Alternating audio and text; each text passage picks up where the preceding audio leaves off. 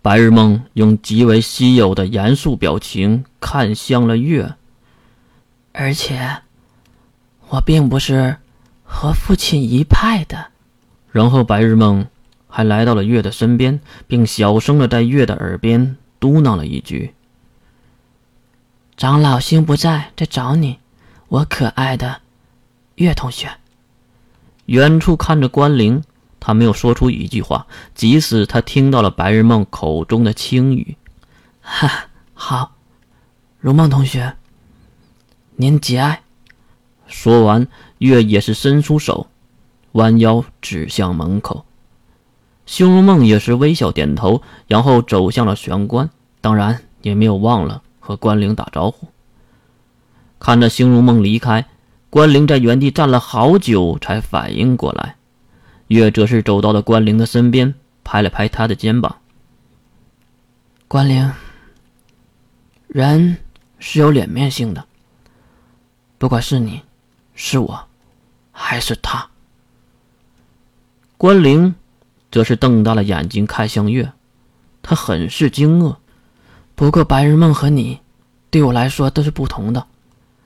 他是朋友，而你，是家人。说完，月抬脚脱掉了长筒袜，然后系在了头上，蒙住了眼睛，再一件件褪掉剩余的衣服，走向了浴室。在后面没有说一句话的关灵，也是一件件捡起地面上月丢下的衣物，并放在了一旁的柜子上，看向已经响起水声的浴室。月此时已经沐浴在温水之下。因为浴盆里才刚刚放水，还不够泡澡的，所以只能淋浴了。一起洗吧。推开雾气昭昭的玻璃门，是关灵走了进来。喂，你穿点什么呀？关灵难得一笑，哈，月，我可是来洗澡的，穿点什么呀？哎，真是的，来，给我搓搓背吧。犹如兄妹之间的话语，月完全没有任何的抵触。关灵也是停掉淋浴的水阀门，拿起海绵打上香皂，给月搓背。那个，你为什么要蒙着眼睛啊？手中的动作没有停下，关灵来回挤压着海绵里的泡沫，在月细嫩的皮肤上来回的滑动，而月也是轻描淡写的回了一句：“我答应过他，不能看任何的女孩子，这也算吗？”啊，我也是女孩子，哈，月还真是固执啊。被说成固执，月确实很高兴，啊，是吗？固执很好啊，一条道跑到黑，是吧？是啊。语气到这里又结束了，尴尬的气氛再次袭来，月也是实在忍不住，直接转过身来，捏住了关灵拿着海绵的手。怎么了，月？关灵被月突如其来的动作吓到。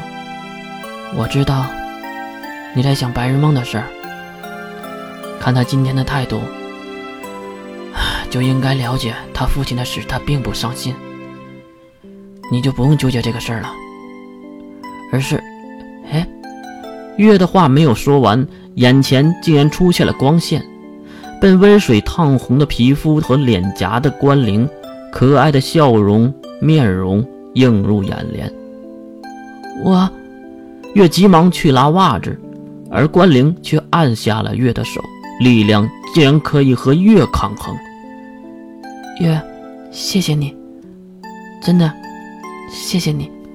关灵能说话的大眼睛里，流出的是什么？是汗水，是泪水，还是沐浴的水呢？关灵。你怎么了？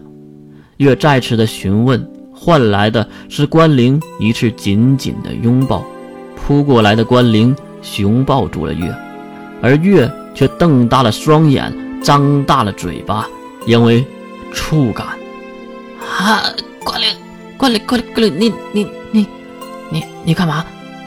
月马上捏紧了鼻子，可是鼻子里的血还是从指缝中流了出来。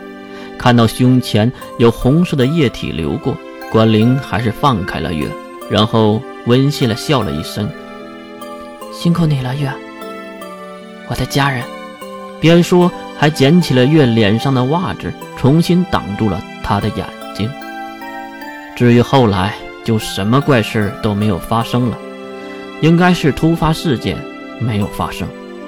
两人拿着浴巾擦拭着身体，走出了浴室。关灵还是问出了那个招牌的问题：“月，你的头发怎么出来就干了？明明没有任何的擦拭，竟然没有沾染一点水汽。”那落到腰间的银色长发，还是犹如亮丽的银丝。嘿嘿，我不告诉你，